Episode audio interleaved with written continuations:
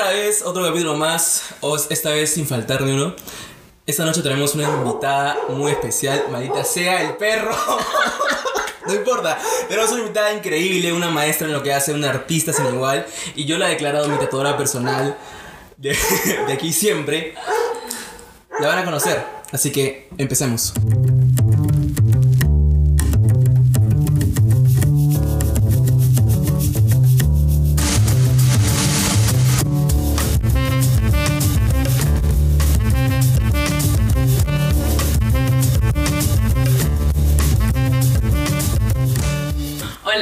Soy Lili. soy tatuadora. eh, y bueno, tengo cinco años tatuando y he tatuado a Manuel varias veces ya. Yo no sé cuántas Como veces. Tres veces. Tres, ya tres, tres veces, sí. Desapareció un tiempo hasta hace poco que volvió. Le voy a subir un poquito el volumen porque estamos bajos. Ahí. A ver ahora. Hola. Sí, ya está bien ya. Ok, perfecto. Sí, quiero saber cómo empezaste a tatuar. He estado investigando un poco. Ok. Tu primera publicación en 2019 con, si no me equivoco, un macho cabrío con un pentagrama. que tú explicaste. Baphomet, un Baphomet, Sí, un sí, sí. Que tú explicaste, yo leí lo que explicaste, que era, eh, si no me equivoco, el pentagrama invertido es la superioridad de la naturaleza sobre los hombres y Baphomet es un ser de fertilidad, si no me equivoco. Sí, realmente sí. O sea, la gente tiene un, un misticismo con, con lo que no es católico Sí. o religioso. Eh, pero realmente vienen, o sea, claro que sí vienen de, de culturas paganas, este, pero realmente vienen como de la antigüedad, o sea, de dioses que, que se veneraban antes y que nadie lo veía mal. Claro. Eh, de hecho, lo hice porque a mí me gustan mucho este, los, los cabros, los chivos, los ovejos, me, me gusta mucho este animal. Ajá. Y era como un proyecto que quería hacer. Y la chica de ese entonces, ella practica como que el satanismo, que yo sé que se escucha como medio mal, pero nada que ver. No, no, tiene. El satanismo, o sea, creo que es una religión creada con Sí. ciertos. es- o sea, estipulaciones que cuando las lees en verdad son bien. Son bien humanis- humanistas. Sí, Son bien humanistas. esa es la palabra. Sí, sí, sí. Este, y la chica, bueno, como que practicaba este tipo de religión y le gustó. Y yo dije, ah, bueno, chévere, ¿no? Y bueno, y, y ya me he encontrado con ella muchas veces, a veces en la, en la calle, y me dice como que la gente la mira feo, que como que tatuaje es satánico, ¿no? Que Juzga bastante. Claro, sí. Claro. Pero no, bueno, eso, eso no fue mi intención. No, no, al O sea, total. Sí, sí, yo comencé en el 2018, fue, fue mi primer tatuaje. Tu primer tatuaje fue en Sí, 2018. pero- Y te abriste tu Instagram en 2019. No, yo tenía mi Instagram desde siempre. Ese es mi Instagram desde de 2012. Ah, ya. Ese es mi Instagram de, Ah, ok, de ok, vida ok, personal. Yo publicando así fotos con los filtros de Instagram de ¿Tú eres antes. chica Tumblr? Sí fui. Aquí descubrimos fui. el pasado a Lili. No, y lo peor es que esa cuenta de Tumblr la perdí. La perdí porque tenía un correo. no. Y me volvió. Hubo, hubo otra ola de Tumblr hace poco. Sí. Como en. Hace, después de pandemia. Con esa creo. estética, ¿no? Ajá. Y yo quería volver. Y salí con, y estaba saliendo con un chico que era, que era muy tumblero todavía en estas épocas. O sea, sí, nunca dejó. 2021. Él es real. Él el, es real, real nunca dejó. Y claro, como él estaba en esa onda, yo, ay, ¿será que me, ¿será que me vuelvo a abrir mi TikTok? Y lo abrí, pero ya, ya, ya. Ya ya, tú. ya no soy esa, ya. Yo no soy esa. Este, ah, bueno. Eh, claro, yo tenía ese Instagram hace mucho tiempo. De siempre. Sí, y en 2018 yo comencé a tatuar. Ajá. Y claro, yo agarré ese Instagram para eso. Pero como tal, mi comencé a tatuar de lleno fue en 2019. 2019 ya completamente. Completamente. O sea, sí. practicabas en 2018. Sí, en 2018 eh, yo tuve un novio y ese novio era tatuador, que fue el que me hizo mi, mi primer tatú. Y yo le pedí a él como que, oye, enséñame a tatuar. Por curiosidad. Claro. O sea, yo no sabía, o sea, yo dibujaba, pero era algo muy empírico, algo muy, muy hobby. Claro, de, de me gusta dibujar y lo Exacto, hago. sí, total. Y ¿No te imaginaste que hubieras... No, nunca. Yo, yo me imaginé vivir de, no sé, de cualquier cosa menos de tatú. si, Me- hubieras- nunca. si nunca hubieras sido tatuadora? Nunca. ¿Qué hubiera sido? Traductora, quizás. ¿Sabes varios idiomas? Se hace inglés y estaba aprendiendo francés, ya se me olvidó, tengo como dos años que yo no lo hablo. Pero traductora, yo Traductora. Iba, por ahí, iba Claro. por ahí, por ese lado, pero también estaba en un punto de mi vida en que yo quería saber, yo quería descubrir qué quería hacer. Claro. No sabía qué hacer, yo era bartender en esa época, Ajá. así como que trabajaba de noche y sí me gustaba la chama, pero dije, yo no puedo vivir eso toda la vida. Aparte debe ser cansadísimo. Horrible, o sea, siento que ese año que trabajé de bartender me envejeció como cinco. Te lo juro, o sea, es muy pesado, es muy cada cansón. noche. Es cada noche. Atender un montón de pedidos. Exacto. Y no solamente es atender, sino que eh, hay amigos, hay todo, eso tú, tú te animas y es rumba de jueves a domingo. O sea, tú me estás diciendo que tomabas. No me jodas. No, no, ya va, espérate. Yo A las 6 de la mañana. ¿Y ahora qué quieres? total, yo trabajaba en discotecas y las discotecas eran a las 3, 4 de la mañana. Claro, claro. Y a veces, cuando trabajaba en esa discoteca, no, no rumbeaba, no salía. Ya. Porque puta, ya, ya terminaba muy cansada Claro. realmente. Pero luego trabajé en, en bar restaurantes y estos restaurantes eran a las 12, una. Y te da de tiempo. eso te da tiempo para irte. Y aparte que tú en ese rubro conoces a todos los bartenders o a todos los vigilantes o los porteros de todas las discotecas. Ajá. Aparte que mi ciudad era bien pequeña, es bien pequeña. Claro. En ese tiempo tú estabas en. En Venezuela. en- claro, en Venezuela. Sí, sí. Entonces, tú conoces a todo el mundo y es fácil entrar para todos lados, para cualquier sitio, me gratis y que te den trago gratis. O sea, te pones a imaginar. Ta, ta, ta, Ah, ta, sí, ta. total. Y, y era mi vida.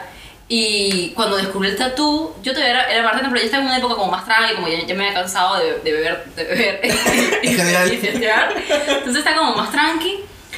Y claro, cuando yo estoy conociendo a este chico, comienzo a estar con sus amigos en su mundo y todos tatuaban. Claro. Entonces yo dije, oye, esto es chévere. Y te empezó a llamar la me, atención. me llamó la atención, pero más por un- en una cosa de estética, ¿no? Como que esta gente es cool. ¿Para ese tiempo Quiero- ya tenía varios tatuajes? ¿O.? No, en ese tiempo no, no tenía ni uno. Él fue el que me hizo el primero. El primero. En ese tiempo no éramos ni amigos ni ¿Cuál fue tu nada. primer tatuaje? Este, este coso, grandazo. Ah, de tú te, horas. tú te lanzaste con lancé. todo. por, por huevona. Hay gente que se, su primer tatuaje es. El mío fue este. Claro, este Así. chiquito. Eso es lo recomendable. Y tú te lanzaste con un choclo. ¡A su Gente, madre! si no saben qué tanto van a aguantar, no se tatúen algo tan grande a la primera. Claro. Porque para mí, yo, yo, yo me aventuré. El chico también fue malo porque No te avisó. no me avisó. Claro, te hubiera yo dicho. digo, yo digo, mira, especial tu primer tatuaje, Ajá. deberías como coger algo más pequeño, Él más simple. Él quería un lienzo Él más quería un lienzo. porque Fue, fue el lienzo porque fue, fue gratis realmente. Claro. Fue me, me dijo. Entonces, nada, me lancé esa aventura ocho horas. Fue horrible. No me imagino. Pero ¿Cuántas veces pararon? Un montón. Sí, un montón, me echó anestesia y todo, pero se pasaba el toque, entonces... Claro. No, fue horrible. Yo al final terminé muerta. Fue la primera vez que experimenté una bajona de tatú fue Ajá. ese. Que sentí fiebre cuando llegué a mi casa, mucho malestar, dolor de cabeza. Comí, me dormí y el otro día amanecí bien. Y aún así te sigue gustando el tatuaje. Y aún así me, me sigue gustando, sí. Yo siento que eso fue como síndrome de Estocolmo, porque después de esa sesión, después de esa sesión, ahí fue que yo comencé a salir con él y me gustó el huevón. El huevón que me hizo, hacer sufrir 8 horas y que lo Y puteé. ay, me encantas. Me encantas, qué guapo. Total. Y, y bueno, nada, eh, que empezamos a salir. Y como bueno, me comenzó a llamar la atención y le Ajá. pedí, no le pedí, enséñame a tatuar. Y él, con todo el gusto del mundo, me enseñó como que lo básico, lo primero.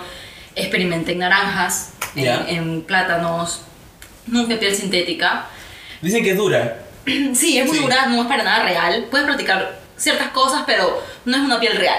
Preferible Claro. practicar en piel de chancho. Yo nunca practiqué piel de chancho. Porque está muy Eh, sí, no, y huele mal, y No, súper sí, sí. antihigiénico, entonces como Y que ya nada. no lo puedes comer una vez que. No, no, para nada. claro, Tú ya. compras tu pedazo de chancho Y y, eso lo tatúas y ya está. Pero es lo más parecido a la piel humana, Ujú. la verdad. O sea, ahí tú puedes ver muchas, muchas más cositas. Pero yo practiqué naranjas, prácticamente, y, En frutas. y en, en frutas, Claro. sí.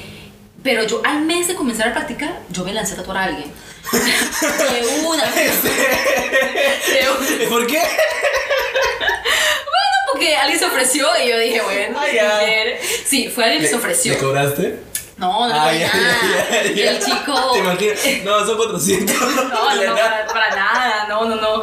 Él se lanzó Ajá. y me dijo, Lili, tatúame. Y yo, bro. ¿Era tu que yo- amigo o o.? No, era un chico que sí era pata, pero era como conocido de redes, allá, allá en ciudad. Y él, y él me tomó unas fotos y comenzamos a hacer patas. Y él me dijo, Lili, tatúame. Y yo le digo, brother, pero yo no sé tatuar. O sea, yo Está todavía no sé, estoy claro. aprendiendo. Tú eres el primero, te aseguro. Ajá. Sí, vale, no, no te preocupes. Y el huevón se ofreció ¿Y quién le tatuaste? unos triángulos. Era súper grande, una, una vaina como de 10, 12 centímetros, era gigante. Y tu yo me lancé, sí, humana, y wow. yo me lancé a hacer esa, esa vaina. Y fueron horas y horas yo, aparte porque era con relleno. Ujú. y, y rellené, fue con una, hice, hice todo con una aguja, con la aguja de hacer líneas. Con ese le hiciste el Con relleno. Todo. Y te puedes imaginar cómo se curó. Uno muy mal. Lastimé mucho, quedó hasta el culo, o sea, fue, fue muy feo. Pero bueno, Quedó mal. fue la primera persona que inició todo esto. Claro, sí, y más, aún lo tiene todavía. Yo pensé que ya, ya se lo había ya hecho un cover o algo, y Nada. aún lo tiene, ¿no? De hecho, me dijo que cuando fuera para cubrirle, yo como que, brother, no, cobertura, sorry. Entonces ya te No, quedaste con eso ahí siempre. te cagaste, sí, ya te no hace nada. Sí, y a las dos semanas tatué a otro amigo, Ya. también gratis. Ese sí quedó mejor, Ah. curó mejor, quedó chévere. Y ya yo, yo, yo, yo- yo me sentí en confianza, ¿no? Como que ya estaba muy Dije, bien. ya, ya tengo dos ya en rollo, Sí, vamos. ya vamos. Ahí pasó algo que me vine para Perú, Ajá. ¿no? emigré. Entonces, claro. ¿Cuándo- mi ¿Y cuánto tiempo dejaste de tatuar? No, como un mes nada más. Ah, cuando yo llegué, claro, yo llegué en diciembre de 2018 y en ese, en ese, yo- mi objetivo era tatuar. Yo quería tatuar sí o sí. Ujú. Entonces yo como que busqué por ahí uno con unos amigos, busqué tatuar en, en un estudio pequeño para ver si me aceptaban de aprendiz. Claro. Y me aceptaron, pero claro, yo hacía cosas muy chiquitas, nombrecitos, que ahorita los veo y es como que va. pero también cobraba muy barato.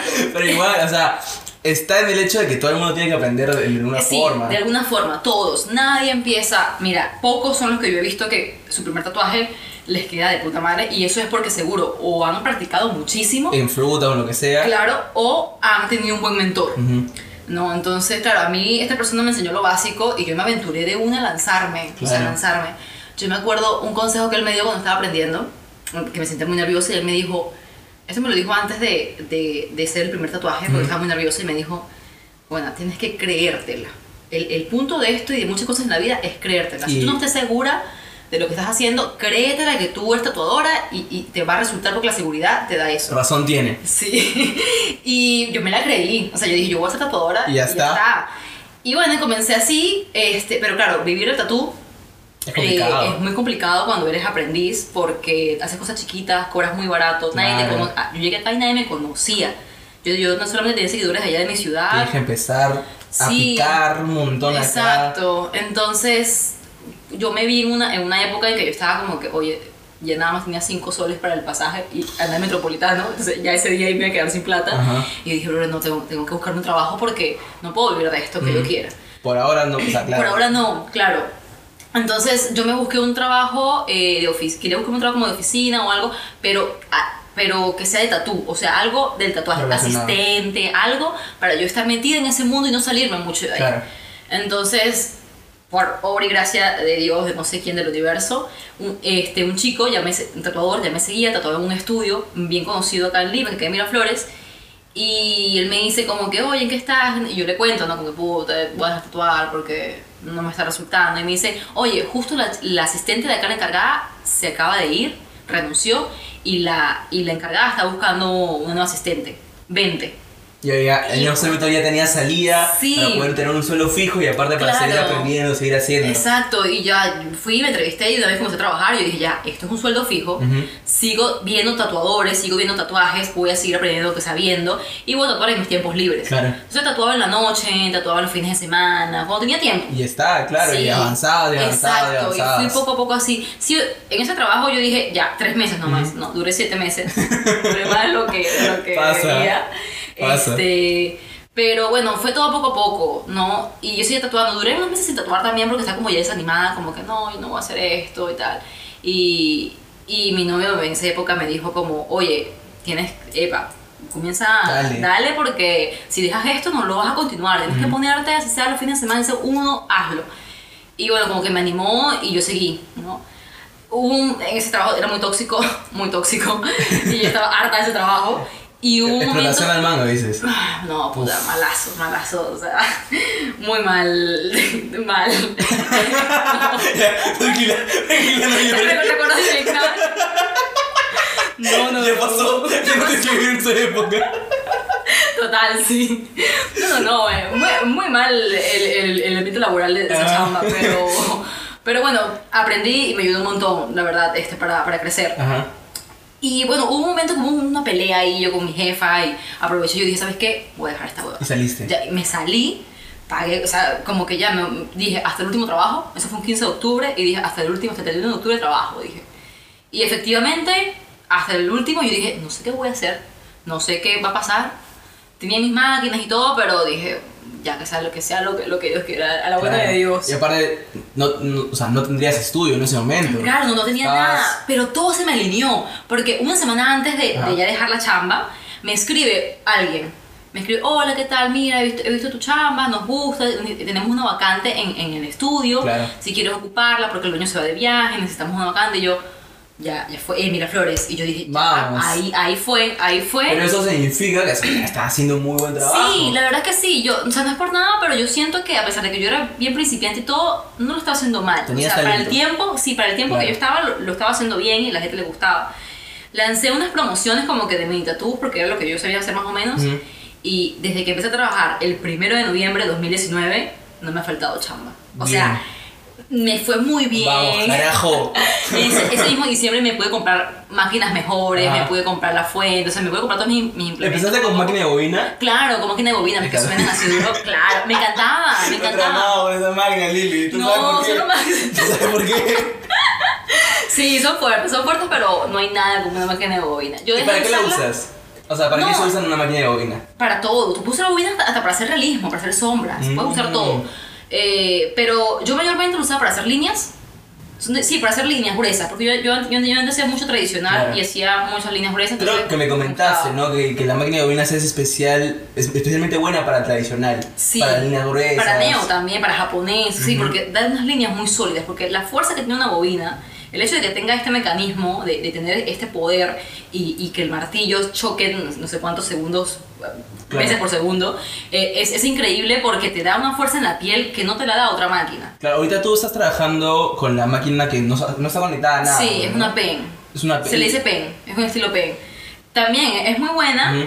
pero claro, yo sí de repente veo dificultades en cuanto, si quiero hacer una línea muy gruesa, tengo que pasarlas dos veces. Y ahí se una bobina, la piel. Claro, tengo que estirar más, tengo que estar más cuidadoso, todo es más lento. Claro. Se hace un buen trabajo también. Sí, sí, no. Pero, pero no es que la máquina te, te agiliza mucho, o sea, te, te da una precisión increíble, a mí me encantaba. Y dejé de usarla solamente porque me fui a tatuar a mi depa, algo privado, los vecinos, hay mucha bulla. Sí, suena fuerte. Y porque pesa, y ya me estaba molestando la, mano. la el hombro, Sí, todo debe ser. todo. La vibración también te Sí. mucho, mucho. Yo quería preguntarte, o sea, ¿cómo, cómo te sanas? O sea, no, sanar una palabra. ¿Cómo te recuperas de una sesión muy larga de tatuajes? O sea, recupero. Yo acumulo, yo acumulo cansancio por semanas. Aquí todavía tengo un dolorcito de la semana pasada. claro, porque tú estás inclinada horas de horas, Sí. atenta, bien concentrada, con la espalda bien, o sea, los músculos bien tejidos para tener esa Sí. estabilidad.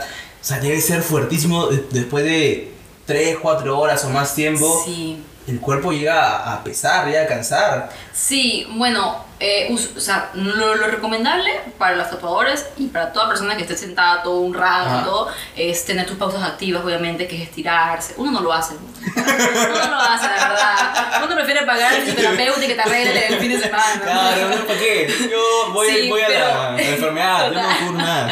Pero la idea para mantenerse, este, el ejercicio me ha ayudado mucho, Ujú. el fortalecer la espalda me ha ayudado muchísimo a mejorar eso, esa parte. Y también los estiramientos, ¿no? Estirar las muñecas, el Claro. cuello, la espalda. Pero pues, cada 15 días yo sí voy al fisio. A veces dejo mucho sin Está ir bien. y me, me pesa, Sí, me duele. me Porque hay veces semanas que es muy, o sea, tú te todos, todos los días. Tatuajes de 3 horas, 4, 5 horas, o a veces el de 7 horas. Y yo llego a un punto en que yo no puedo ni mover el cuello. O sea, quedo, al rato sí lo puedo mover, pero en el momento que termino la sesión, contracción no puedo. sí. terrible. No, yo- a mí tú me tocas la espalda. gente, no, sí. Yo me toco la espalda y estoy contracturada por todos lados. No, o sea, imagino. cada vez que voy a un fisioterapeuta, se queda como que, uy, pero ¿tú ¿por ¿Tú qué? qué haces? ¿Tú qué- haces? ¿Por qué estás así? Y yo, bueno, y tatuar con una as- derecha es imposible. Yo, yo no No. puedo. Yo, yo para hacerme alguna línea yo tengo que estar como un camarón así toda, Claro, toda aparte, inclinada. o sea, tienes que ver que la piel, a- los clientes se mueven, yo me muevo un. Exacto, sí. Estar bien concentrada de que no se te pase la línea, debe ser, debe ser bien estresante, ¿sabes? Yo me imagino... Sí, eh, eh, ahorita ya, al principio realmente era súper estresante, era como que, mira, tengo que estar pendiente de todo, tengo que estirar acá, tengo que meter acá, tengo que, todo, pero yo ahorita es como muy, lo de tatuar, creo que con cualquier cosa que tú hagas, que, que te dediques, ya se vuelve algo tan automático. Claro, es Tan- mecánico, más- ya. claro, tan mecánico, Ajá. que ya todo es por default, o sea, tú ya todo lo haces por, porque sí tienes que hacerlo, ¿no? Entonces, bueno, yo ahorita es como que el cansancio mental no es tan fuerte Ajá. como al principio, Pero claro, después que tú pasas 7 horas con una misma persona tatuándola, tú ya no quieres ver a esa persona, tú ya estás harto. Ya, lárgate. Total. ¿Sabes qué? Te dejo de toda la mitad, vete. Total, yo he tenido, clien- yo he tenido citas de Ajá. 7, 8 horas, hasta 9 horas. ¿Cuál es lo máximo que, que llega? 9 horas. Nueve horas. nueve horas, sí.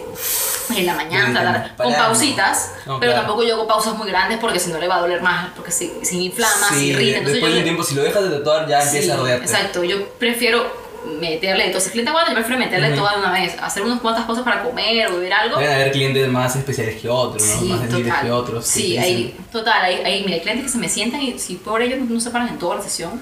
Hay Esos otros son que los sí me piden, sí, bendecidos. Y los otros que sí me piden pausas porque obviamente les duele, total Claro. duele, obviamente. Eh, pero bueno, después de las sesiones de 9 horas, yo termino que, yo Muerta. les digo, si yo termino muerta, yo les digo, brother, me encanta que tatúes conmigo, pero yo no te quiero ver. Por hoy no. Vuelve mañana si quieres tatuarte, pero por hoy no, por favor, vete. ¿Y has hecho Sí. eh, tatuajes grandes en, en dos sesiones o en tres sesiones o no? A ver, eh, mira, no, un- una vez iba a hacer algo en dos sesiones y el cliente más nunca volvió. Nunca. Por eso no me gusta hacer cosas en dos sesiones. Si la puedo hacer en una, chévere. ¿Y se quedó con su tatuaje a la mitad? Sí, se le quedó con la mitad, le, le dio mucho miedo y ya... ¿Qué es el loco? ¿Está loco? No, es que esta es una anécdota, mira. A ver, cuéntala. No, mira. Mitad, mitad Con sí, mitad con color abajo, sin color Una arriba. cosa así quedó. Bueno, la cosa es que el chico me escribe, ¿no? Interesado por tatuajes en el pecho, en un lobo. Ujú. Era Un lobo. un lobo en, en el pecho, así tipo neotradicional, con Ya. hojas y todo, bien, bien chévere. Me gustaba mucho el proyecto. Y yo le, yo, yo le advierto, le digo, mira, el- la, la zona del pecho es una zona dolorosa. Sí, imagino. Podemos hacerlo en una, si aguantas, yo lo hago en una. Mira, yo esa sesión la hago en cuatro horas. Cuatro Pero horas. si tú no Full. aguantas, sí, full cuatro horas la puedo hacer. Pero si tú no aguantas, no todo el pecho, ah, era solamente como una parte acá. acá. No, claro, pero igual. Claro, es grave. Sí. Eh, le digo, yo lo puedo hacer en una sesión, pero si no aguanta, va, va a tener que ser en, en segunda sesión. Ujú. Toma, toma en cuenta eso, es otro monto Y la segunda sesión duele más todavía, ¿no? No, no, ¿No? no, creas, es lo, lo mismo. Sí, hay gente que dice que le duele más, pero no es tanto así. En general, sí, normal. Sí, en general no- lo, lo, que va a doler. Claro. Este, y el chico confiado me dijo, no, vale, claro, para nada, yo lo hago en una, yo tengo más tatuajes, tengo todo el brazo tatuado, ¿qué tal? Confiadísimo. Y yo, ya, bro, vamos a verlo ese día. Ajá. Cuando llegó el día, el cliente llega y estaba, así que llegó y sudaba frío. El ¿Qué estaba nervioso, estaba, se le veía como hiperactivo, como que no sé, como que no quería sentarse, como que estaba acá. Y yo le imprimo y le digo, mira, este es el tamaño y todo eso, y me dice, oye, ¿y va a doler? No. Y yo, y yo sí. Pero yo tenía más tatuajes. Espérate, ya va. Él me dice, no, yo tengo más tatuajes, tengo toda una manga completa, me dice. Yo me imaginaba toda la manga. Claro. Cuando uno se quita la camisa para yo pegarle la, la plantilla, Ajá. solo veo que tiene un tatuaje en el antebrazo. Solo uno en ¿Y el antebrazo. ¿Y por qué te mintió? Yo no sé, será que se quería, quería, quería hacerse parecer del desante, del machito, yo no sé qué chucha. Un infinito, ¿no? Total, y, y yo, yo no le dije nada, pero yo dije entre mi brazo, yo pedí la manga. ¿Qué fue? Ay, claro, que lo más Sí. camisa era, porque Sí, yo cosa no tenía. Total, y yo nervioso. Y bueno, yo le pego la plantilla y comenzamos desde la primera pinchada. Se quejó. O sea, ya Que le dolía. tú veías que se Sí, iban a hacer en... Pero yo siento también que él estaba, él ya vino predispuesto A que al do- doliera. a que le doliera. Él ya venía nervioso. Está Cuando tú vienes claro. así, es muy difícil que lo aguantes. Porque Sí. el secreto de un tatuaje para aguantarlo, que yo misma lo he comprobado, es estar, lo, así te duela, es estar lo más tranquilo posible. Respiras. Respirar, porque si tú comienzas a tratar la respiración, o aguantar la respiración, o respirar, no te llega buen oxígeno al cerebro y comienzas a palidear, o Sí. comienzas a ir muy mal. Sí, sí, sí, sí. Entonces el secreto es La, estar la, la. Sí, cantar, poner de video, entretenerte Ajá. y estar tranquilo. Y eso te ayuda un montón a llevar la sesión. Sí. Eh, y el chico no, el chico estaba a la primera muy nervioso. Entonces, la le hice las líneas y yo le dije, brother, ¿aguantas? Para, para terminarlo, Claro. ¿no? Me dijo, sí, sí aguanto. Le hice las sombras y ya no aguanto. En la sombra Me quedaba de- una hora de tatu nada más para terminarlo. Ah, pero, o sea, sí, estabas fue- bastante cerca avanzado, acabar, sí, estaba, claro. estaba bastante cerca. Me faltaba una hora, faltó el color, faltó varios detalles, pero sí estaba ya O sea, como te que lo se veía. pidió color no llegaste a hacer color sobre sí, las sombras. sobre las sombras, pues. Y le dije, ya, mira, en un mes vuelve. eh, solamente te voy a cobrar 100 soles, Ujú. que no es el deber, pero le dije, quiero terminarlo. Solamente Claro. págame la mesa. Debe ser frustrante el hecho de ya haber empezado un tatuaje, ya haberlo puesto, casi todo, y no poder terminarlo. No puedo Es terminarlo. mierda. Por eso no me gusta hacer cosas como muy grandes. Ajá. Este, quisiera, o sea, si ahora sí me, me voy a proponer hacerlo, pero es que también es, es difícil conseguir una persona, un cliente que se, que se comprometa. Ya, Lili, tatúame la espalda. que se comprometa. Yo a veces veo tatuadores en Instagram que dicen, "Ah, después de cinco años terminamos esta espalda. Y yo, ¿cinco años? ¿Cómo, cómo, cómo sea, alargas un tatuaje sin ¿Cómo? años? Yo no puedo. Yo siento que cuando me tatúe la espalda voy a ir cada mes a hacerme algo porque es que no puedo ve- verme la vaina ahí mal Claro, hecha, o sea, claro, sin claro, terminar. Pero bueno, es cuestión de. Son cosas de la gente. Entonces, el chico no volvió. Nunca No, más. Nunca. Le escribí como que, oye, mira, pa- para agendar, para agendar Sí, vamos sí, a tatuarte. Y no me respondió más nunca. Entonces, no sé. Se del país, Sí, se seguro. Entonces, no sé. De resto, no, no he hecho cosas, no sesiones. He hecho sesiones largas, sí. En De nueve horas, claro. Sí, he hecho sesiones que requieren dos, pero el cliente me ha dicho, no, termínalo ahorita porque no voy a volver mejor, para esto. Es mejor. Y yo, bueno, Claro. sí, es mucho Y tú mejor. te tatuado sola. Sí, ¿Qué tal? Mucho mejor que tatuarse, que alguien tatúe. ¿De verdad? Mucho mejor. ¿Tú sabes en qué momento te duele? Claro, yo sé cuánta aguja meter, cuándo parar, cuándo no, yo sé en qué momento me va a doler. O sea, yo sé, yo voy poco a poco. Ajá. Cuando te tatúas con alguien, esta otra persona, o sea, yo soy bien empática con el, con el cliente. Ajá. Pero a, a la verdad, a mí me llega el pincho si le duele. Yo, yo, yo, yo, yo, yo, yo O tengo que tatuar. Las palabras de, de, de comprensión que tú me dabas en la sesión eran falsas. Eso es lo que tú No, me estás diciendo. no son, no son falsas. Soy empática, pero al mismo tiempo tú tienes, que tú tienes que estar claro que tienes que aguantar. Claro. Porque es un tatuaje. O sea, tú tienes que venir. Hay que estar claros, hay que claro, estar estar claros. claros. Entonces, este, por más que yo sea empática y que yo sé que duele, Ajá. yo no siento el dolor. Y por ende, por yo no sentir el dolor, yo voy a seguir dándole. porque, ajá. Hasta que no me yo voy a seguir ahí. Claro, pues entonces al uno uno mismo, eso no pasa. Claro, uno sabe ya sabe. Sí, uno va más relajado y a mí me gusta mu- mucho. De hecho, la, la, la, la rodilla, este tatuaje que tengo acá, este me lo hizo eh, una persona y yo no lo aguanté. Esto me dolió horrores, fue horrible, fue como que parte de la rodilla. Y yo cuando me hizo esto, yo dije, la rodilla, lo que queda me lo voy a hacer yo porque yo no voy a aguantar que nadie me la toque. La mariposa la hiciste tú. La esposa me la hice yo. Que está de puta madre. Sí, me la hice yo y no, y fue horrible. O sea, acá. No, no, no. O sea, sí duele, porque la rodilla, obviamente Claro. duele, pero fue- es mucho más soportable. ¿Y qué tanto duele la rodilla? No, yo solo tengo tatuajes las partes con piel, nada más. Bueno, imagínate que hay partes donde tú sientes como la aguja puede tocar el huesito. Que no lo toca, Oh. no lo toca para nada. Pero esta, la vibración es tan fuerte que lo sientes. O sea, Claro, hay hueso, no hay, no hay carne, no hay músculo, va a doler. Va a doler. Así, doler. todas las zonas con huesos duelen más entonces. Sí, usualmente sí. Ujú. Sin embargo, he visto gente que no siente nada. He visto gente tranquila, relajada, echada, que le tatúa la rodilla y no les duele. Sí, o sea, nada que ver, pues. Y yo digo, O sea, bueno. supongo que te dependerá de su tolerancia al dolor, ¿no? Hay Sí. personas que tienen el umbral muy alto, hay personas que tienen mucho menos. Sí. Ya depende de cada persona. Sí, yo me he dado cuenta que el dolor es algo muy subjetivo, muy relativo dependiendo de la persona. Todo está en la mente. Sí, no, y, y depende mucho de la persona su aguante. Ujú. Porque todo, se supone que la costilla es la zona que más duele, Ujú. dicen, ¿no? La costilla horrible, duele horrible, tal. Pero tratado gente en la costilla que se me ha quedado dormida, que no sienten nada. Y ¿Qué es su estás primer tatuaje. ¿Dormida? Sí. Me he quedado así como que, así tipo medio dormida. Y tú, bueno. Mejor aún.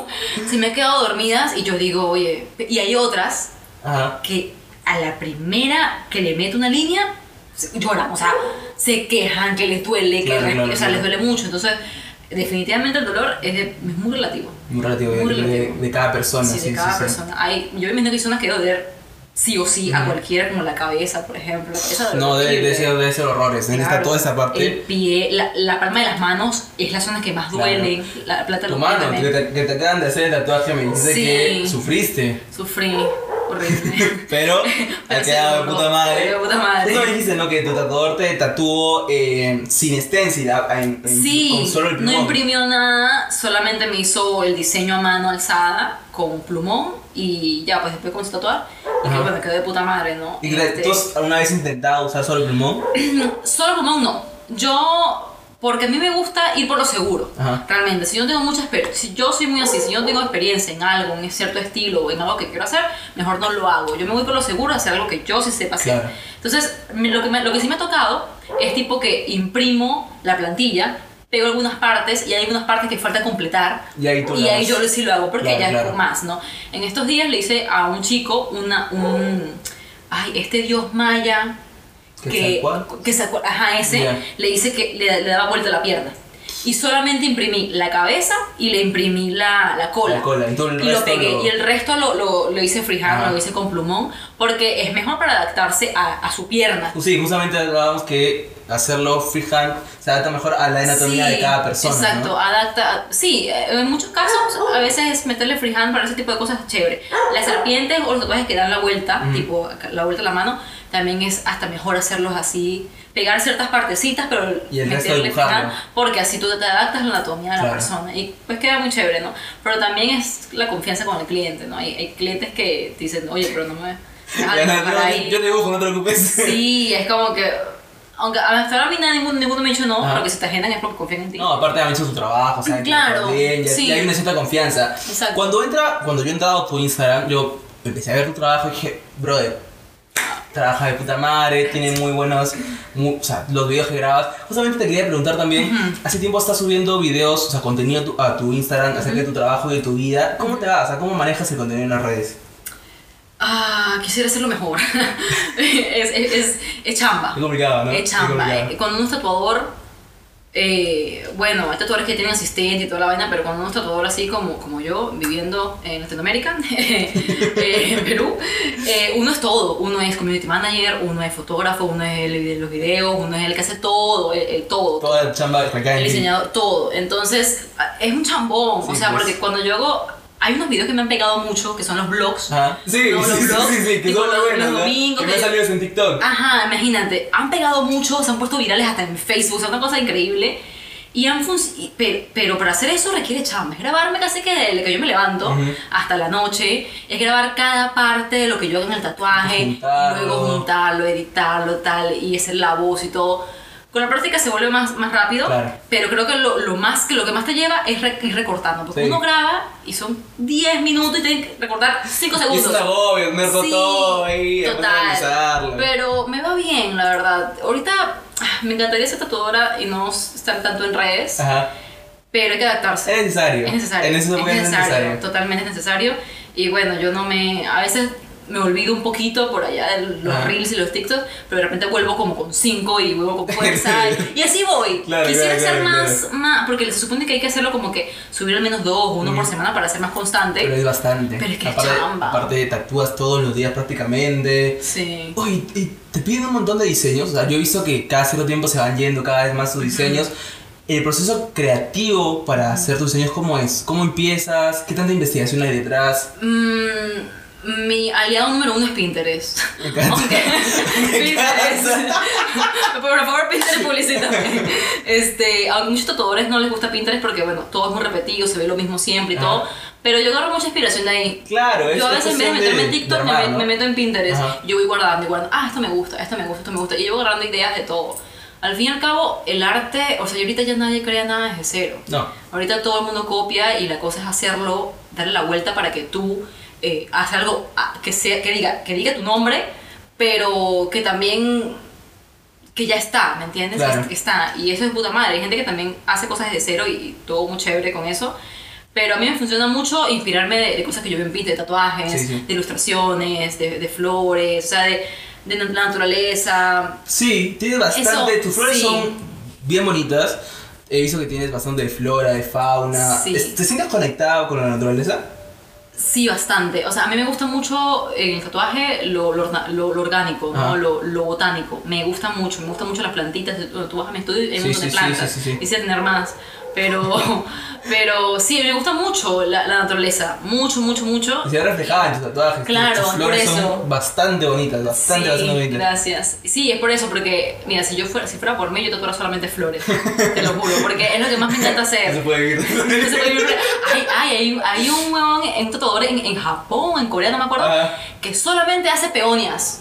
¿Qué hablas? Te lo juro. Y vos lo buscas es para hacer peonias. No, no hay otra cosa Le no. Peonias. Total. pe- solo, solo peonias. Y es increíble. Es como que, wow, ¿cómo puedes vivir solamente de hacer esto? Que me imagino que te debe encantar para hacer solo esto de puta madre. Claro. Ahora, una cosa es lo que publica y otra cosa es quizás lo que realmente hace. Quizás solamente publica en Instagram peones para, Solo para que como, eso le como redes, eso. claro. Claro, pero mm, Pero sí, o sea, yo amo, amo tatuar flores, pero hay otras cosas que me gustan, como los animalitos. Sí, he visto. Esas cosas como Flora y muy- fauna están bien presentes en, es tu- en tus Sí, me encanta. Igual yo siempre me adapto a, a lo que el cliente me pida. Me gusta también tatuar muchos rostros, quiero hacer más. Este año quiero hacer más proyectos de esos. Debe ser complicado captar o sea, Sí. ta- una que, la- se parezca a la persona realmente. Sí. Las sombras, las Pero mira, proporciones. Que bueno, cuando- en el estilo que yo lo hago, tipo Ajá. neutral y tradicional, no tiene que ser una copia de, de- no tiene que ser de una foto, ¿no? No tiene que parecer, ¿no? Pero sí tiene que tener unas ciertas proporciones que te digan, ah, esto es un rostro de, de un humano. Justamente, Obviamente.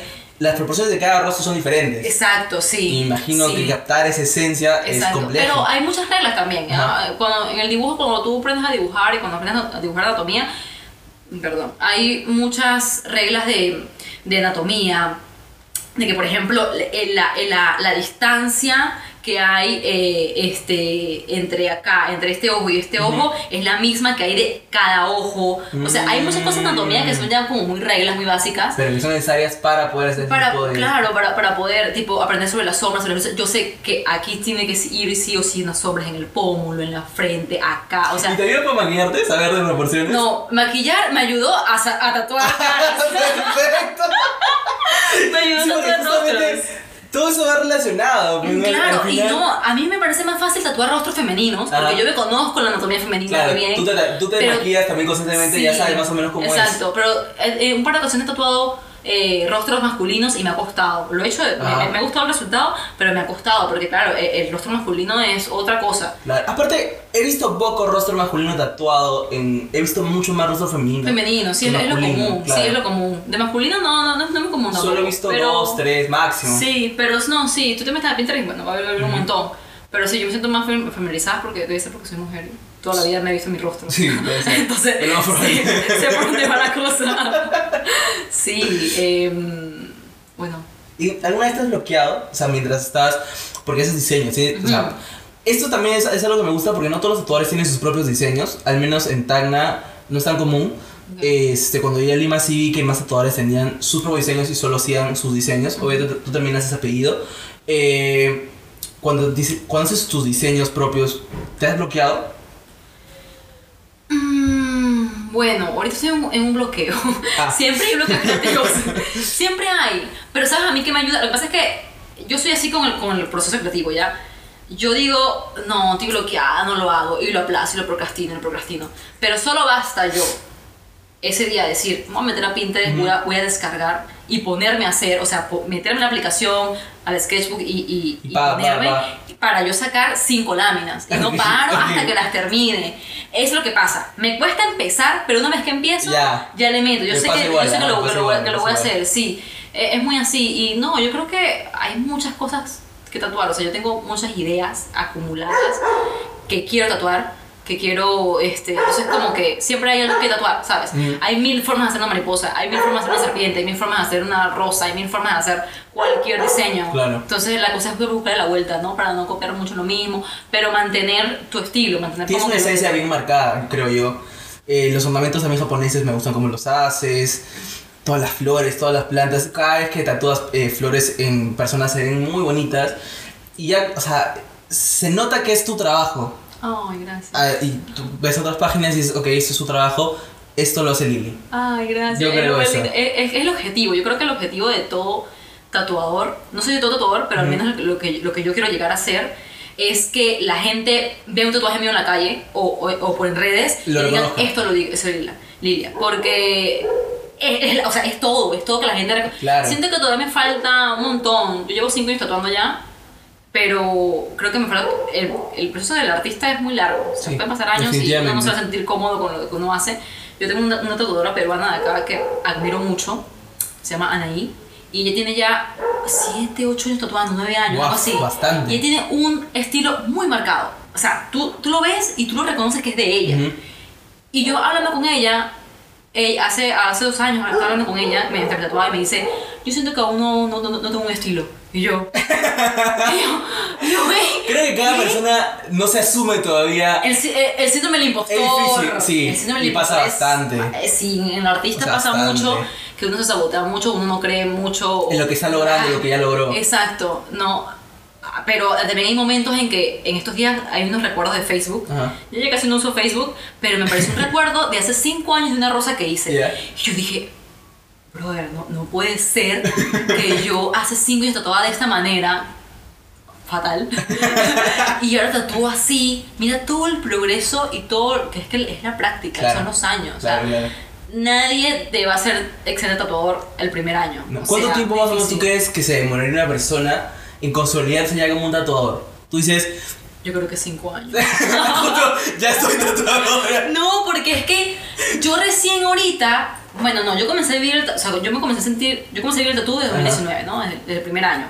Comencé a vivir de esto y tal. Pero creo que en 2000, eh, hace tres años recién, es que yo me siento que yo ya puedo vivir netamente de esto. Netamente. Netamente, que yo no tengo que hacer más nada. Si yo quiero hacer algo más aparte, ya hacer un frilo aparte, algo más aparte.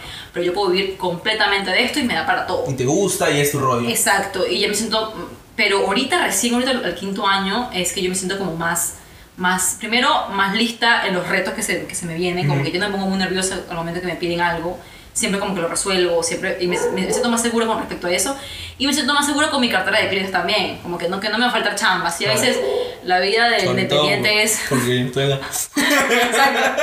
Este, la vida independiente es muy, es muy, puta, se le coy cómodo y cómodo, no como el que pago, que no. Ojalá mañana pueda comer atún. Sí, pero por eso, ya, sí, ya sé que, oye, sí, de alguna manera voy a resolver este mes porque si me llega el chamba, ¿me Claro, entiendes? claro. Entonces creo que ya.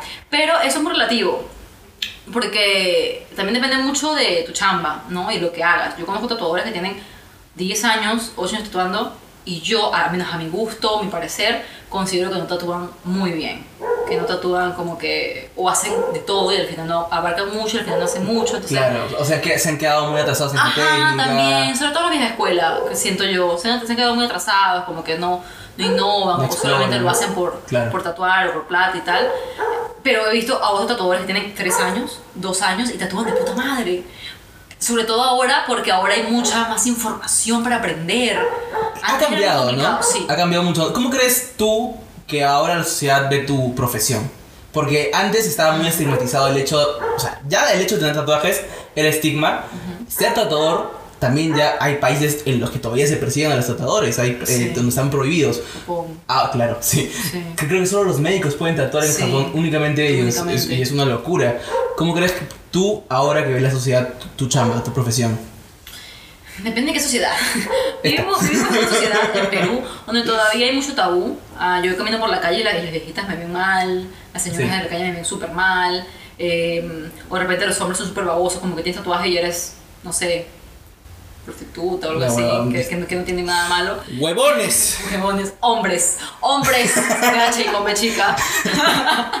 este, y claro, y mucha gente mayor, ¿no? Los papás, de que, de que no, mira, los tatuajes que son de penitenciario, de vida. Penitenciario. Sí, mamá, me dijo, me dijo, Sí, drogas. mira, sí, ¿no? Mira yo con mi, con mi corazoncito Mi corazón. siendo, penitenciaria, siendo una, un- una presidiaria, ¿no? Mamá, tengo un Siren. Total, como que... Pero siento que todavía hay mucho tabú, aunque está cambiando. Yo siento que los últimos años de que yo llegué acá hasta ahorita, ha cambiado mucho la industria. Sientes. Siento que ha cambiado mucho, ha avanzado mucho, sobre todo después de pandemia. Hay, mucha, eh, hay muchos tatuadores que ya más están, tienen más tiempo en, en la industria que ya le están metiendo como más a hacer eventos, hacer como más concientización del tatuaje. Hace poco fuiste un evento, ¿no? Un festival donde estabas tatuando, si no me equivoco. No, eso fue una feria. Una feria. Una feria, sí, pero este año voy a hacer mi primera convención. Ajá. Este tipo de convenciones son súper importantes porque la gente va, ¿no? No solamente una reunión de tatuadores, es para que la gente vaya y vea lo, lo, lo increíble que se puede hacer. Claro, porque- fomenta, ¿no? También la cultura del tatuaje. Exacto, sí, está como que ya está viéndose mucho, mucho mejor. De hecho, hay un, hay un, que le, le, le voy a hacer cherries a, a la, chico en un, bar. este, el huevón es dueño, es, es jefe o es el creador de una iniciativa muy chévere acá en Perú que se llama Lima Tattoo Project. Lima Tattoo Project. ujú, que está avalado por el ministerio y todo, que es para hacer tatuajes para A mujeres. a mujeres que pasaron por, por cáncer de Sí, mama sí, sí, o o que pasaron por violencia y me parece increíble porque así también creo que ayuda a que la gente se dé cuenta de que el tatuaje no solamente es estético, o sea, yo me tatúo por estética realmente, Claro, claro. pero también puede sanar. ¿no? Eh, yo he tatuado este año, o en estos últimos años he tatuado gente, eh, mujeres que me han venido con cicatrices bien heavy, de no sé, que, algo, algo que le pasó de chico lo que sea, y se han venido muy como que, que no, si se le van a cubrir es porque no les gusta, Ujú. se sienten inseguras, nunca se han puesto que sea una falda por la cicatriz, o pucha, nunca se han sentido cómodas con eso, y, y, y vienen a tatuarse a cubrírsela. Y muchas de ellas ha sido como que su primer tatuaje es esa cobertura, ¿no? Claro.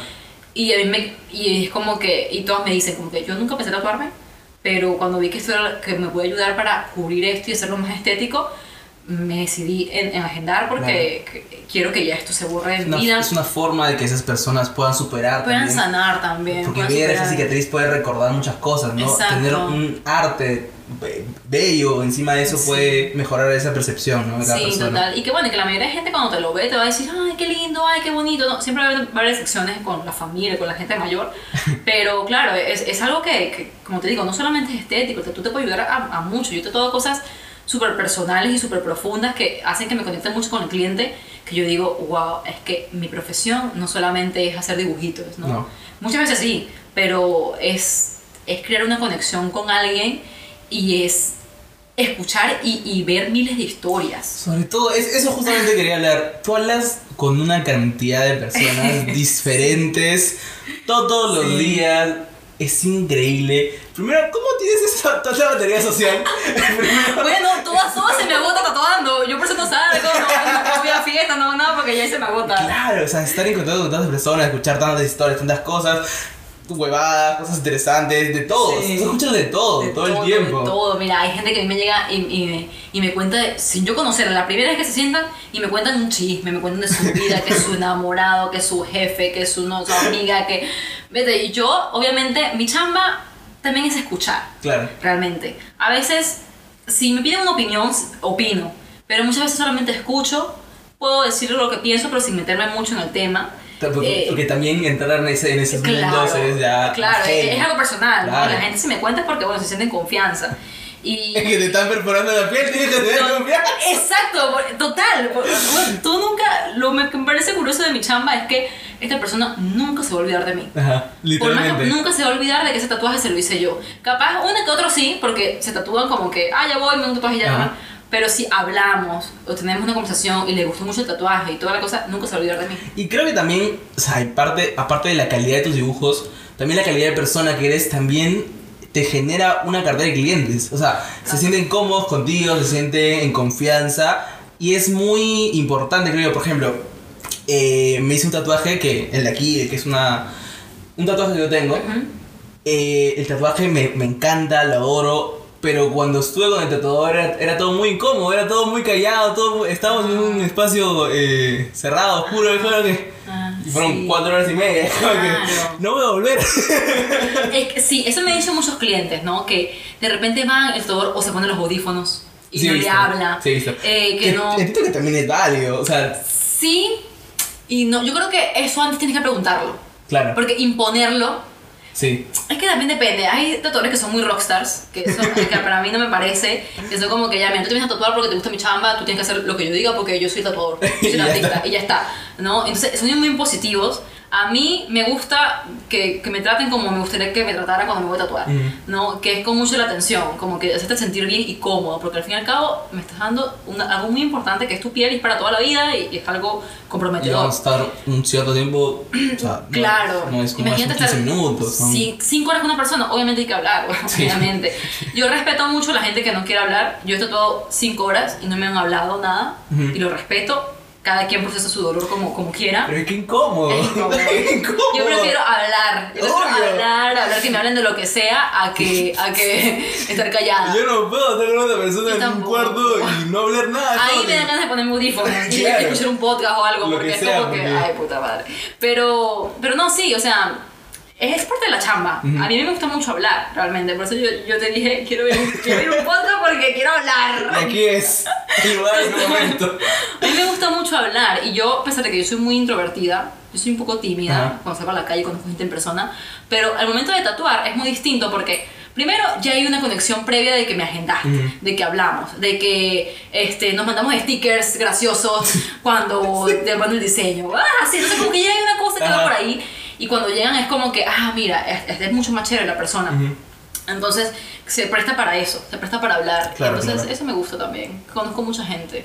Y respecto a los clientes, porque yo te he visto quejarte en redes sobre esto, y quiero hablar de los clientes que agendan y que no regresan.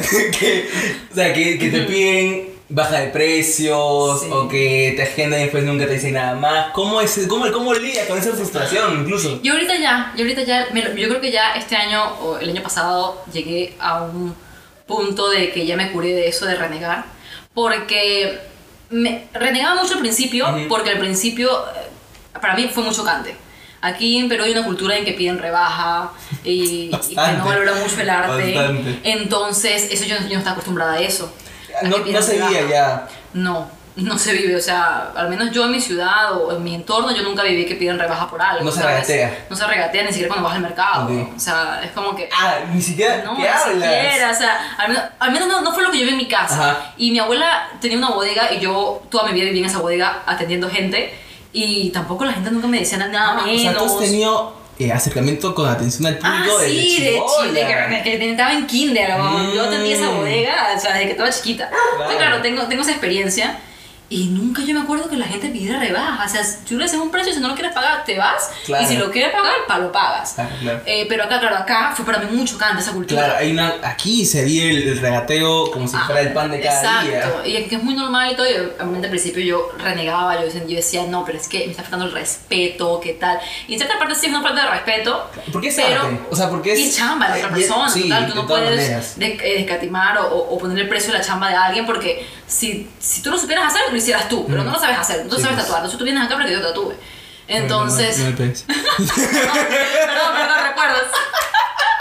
Por eso ya lo superaste. Sí, por suerte. Por suerte ya fue terapia, ¿no? bueno, entonces.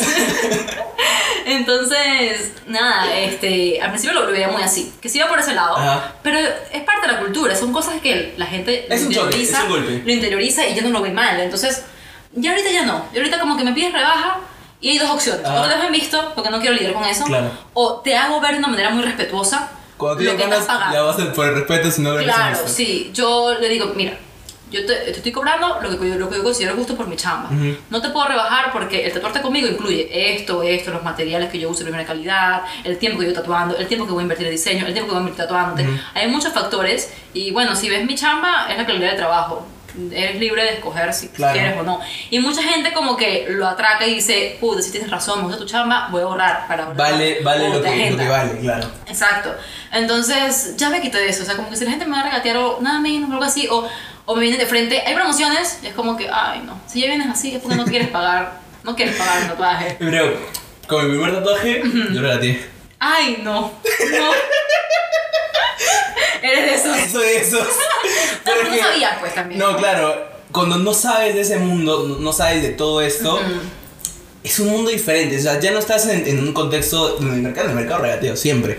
Claro. Eh, en el mundo de tatuajes ya no es, o sea, no es común. Y, te das cuenta cuando ya te vas haciendo un par de tatuajes, la gente eh, que se tatúa de verdad no pide rebajas. O sea, Claro. acepta el precio porque valora el arte del artista, valora Sí. su chamba y todo lo- todos los implementos que están ahí Claro. y que cuestan. Sí, pero es que al fin y al cabo el tatuaje es algo que espera toda la vida. Es que la gente creo que no asimila mucho esto. Que es algo que te dura para siempre. Sí. Y más bien lo que tú pagas por un tatuaje, por más caro que te parezca, es algo que te va a salir barato, porque es algo para toda la vida. Sí. Tú pagas, es la analogía de todos los tatuadores. Tú te vas a a Nike o Adidas y pagas unas, unas tabas en 300 soles y ya, las tabas cuánto va a durar, un año, dos años, quién Máximo. sabe, máximo porque quién sabe que no te la pongas, ¿no?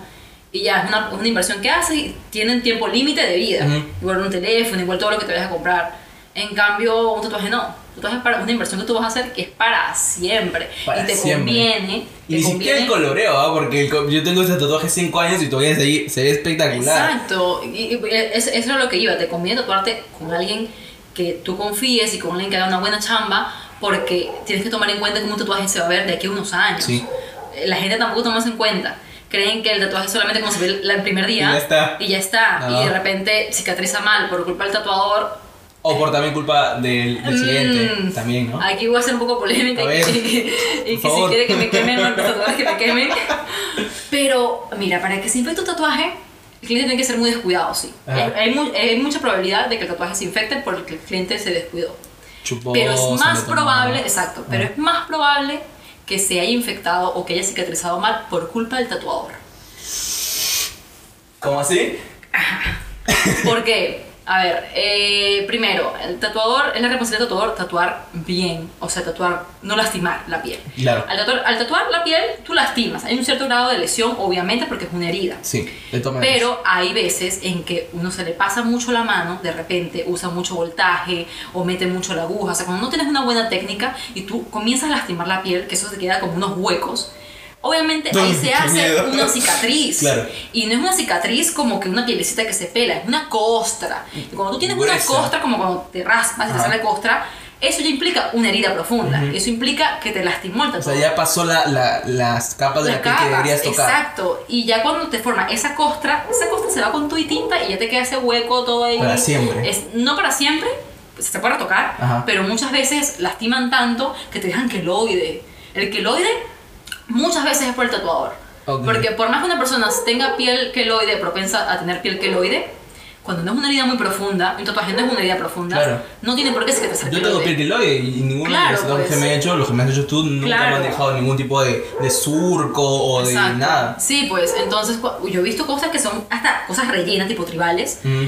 que han lastimado tanto que, claro, cuando cicatriza, hace la costra y queda el queloide y se levanta la piel y eso queda como si tuvieses muchos Ah. rompemuelles en No, el brazo. O sea, no, no, no. Sí, y es por culpa del tatuador. Y Váyanse entonces el tatuador, el tatuador le dice, el tatuador le dice al cliente, no, es que, es que seguro te lo infectaste, que seguro chupaste, que seguro estuviste en la playa. Ya, le echan le toda la echan la culpa, culpa para no ver que es su responsabilidad. Claro. Y uno tiene que ser responsable en eso. Yo, por ejemplo, yo a veces me doy cuenta cuando yo lastimo de más. Y yo digo, uy, mira, te he lastimado un poco de más, vamos a ver cómo cicatriza. Puede que cicatrice bien, puede que salga una costra gruesa. Mm. Si eso pasa, escríbeme y lo retocamos, hay ningún costo. Es una, es una responsabilidad que ella asume. Exacto, ¿por qué? Porque primero es un tatuaje que va a estar por la calle, que la gente lo va a ver Ujú. y que mi nombre está ahí. Claro. Entonces yo tengo que asumir eso también. Y yo también tengo que estar consciente, yo no soy perfecta. Y yo le dejo en claro a mi cliente, mira, yo no soy perfecta, yo- a mí me pueden pasar errores, obviamente no, no, no te voy a cagar la piel, Eso- obviamente. Como cualquier de su trabajo. Claro, eh, eh, soy un humano trabajando con máquinas, o sea, aún menos, aún menos perfección va a haber.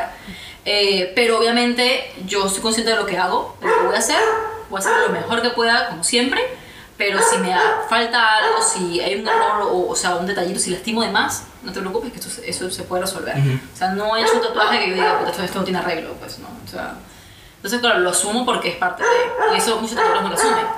Pre- Prefieren como que, ah, ya me pagó, ya. Hay un cierto ego también, ¿no? De yo lo hice, lo hice Sí. bien, no puedo- yo no me puedo equivocar en esto, lo he hecho mucho tiempo, Sí. pero le puede pasar a cualquier Ah, puede ser persona. cualquier persona. Claro. Obviamente, hay, hay- obviamente también hay clientes como que, que también tienen una, una idea irreal de lo que es el tatuaje y creen que, que porque, ay, no, me falta, me falta una línea, ya el tatuador lo hizo mal y todo. No, No, son cosas que pueden pasar. Y también se asusta a la gente. Yo he visto, yo con mi tatuaje de, de color pasó por varias etapas, el primero que me hice, y al principio dije, pucha, no, no creo, creo que no lo hizo tan bien. Pasó el tiempo, veías cómo, cómo las, las capas se caían y al final dices, ha quedado un muy, muy buen trabajo. Exacto. Quedó sí. muy buena chamba. Sí, sí, eh, es que esa es otra cosa. Eh, las personas tienen que tomarse en cuenta que uno no está tatuando encima de un lienzo, de un papel. Ujú. Uno está tatuando sobre un cuerpo, sobre un órgano. El orga- eh, la, la piel es el órgano más grande del cuerpo y por ende la piel va cambiando. Todos los días se muda piel, Claro. todos los días esto va cambiando y se va afectando de acuerdo al ambiente, de acuerdo a tu metabolismo.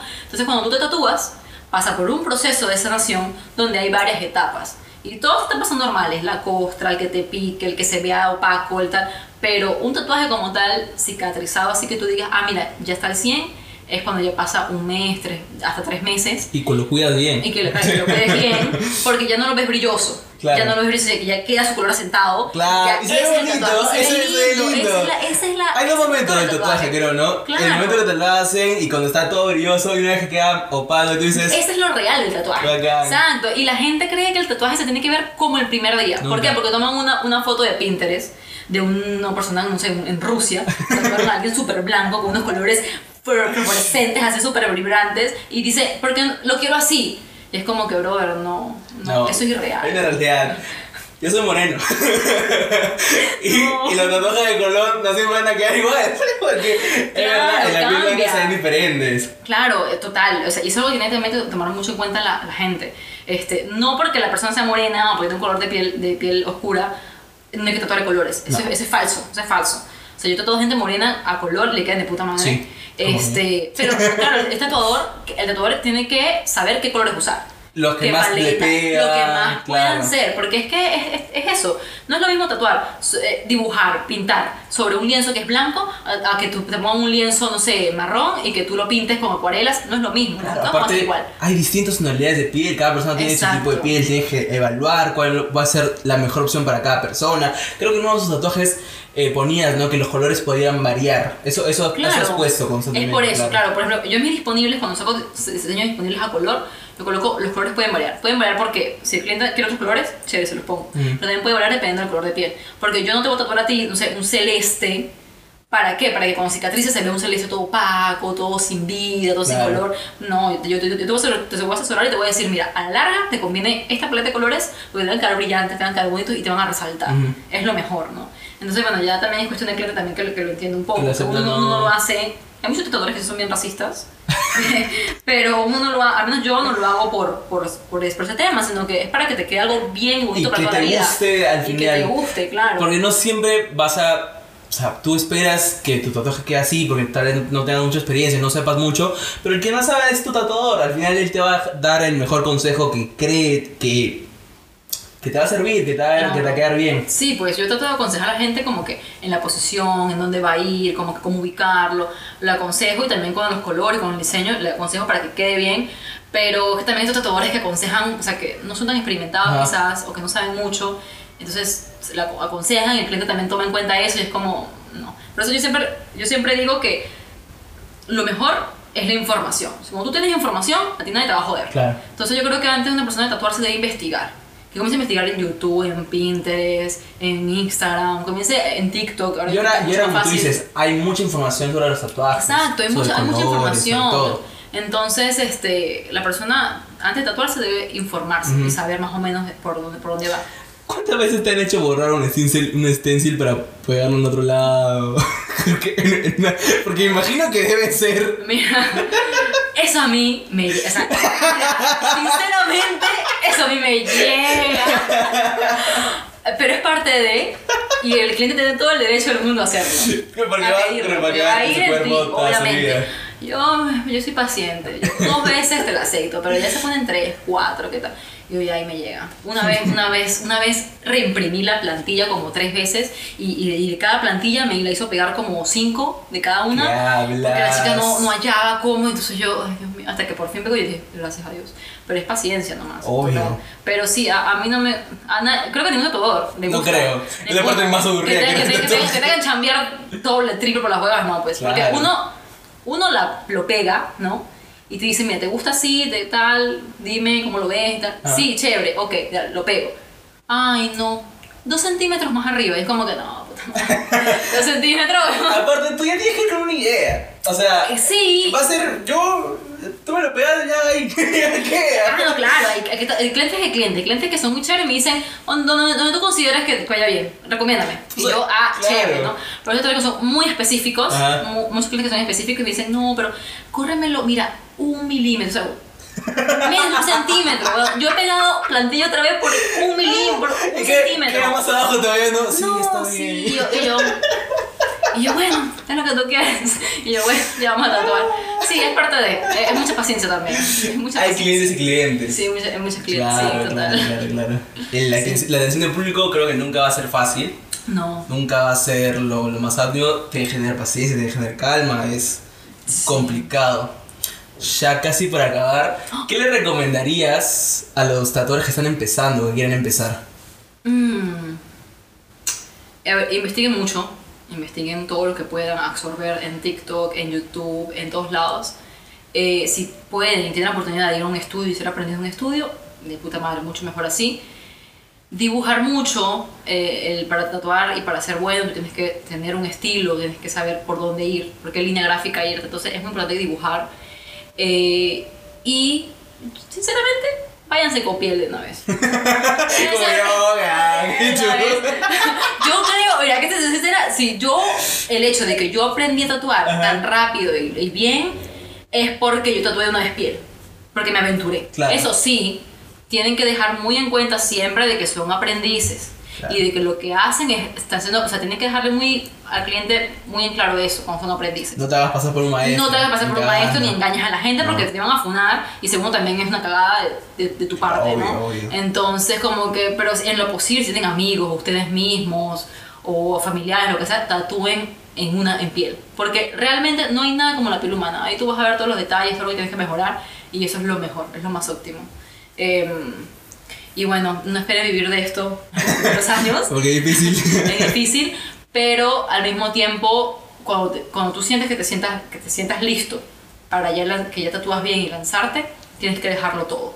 Si quieres vivir de esto, tienes que dejarlo todo. Creo que Con con todo, ¿no? Claro, claro, claro. Dejarlo todo, porque el hecho de que tú tengas una chamba aparte y que tatu, sea, y que tu sea un hobby, no va a ser... Te va a comer el tiempo. Sí, te va a comer el tiempo. Si quieres tatuar, tienes que tatuar, dedicarte al 100%, cueste lo que cueste. Si lo que, si lo que de verdad quieres. Y mira, han logrado tener una gran artista y tatú increíble. Todo, Lily Art. Tattoo. Sus Ay, trabajos son, en, Instagram. por favor, en sus TikTok. son increíbles. Todo lo que. Todo tu trabajo me encanta, Ay, verdad. muchas gracias. Sobre todo los rojos.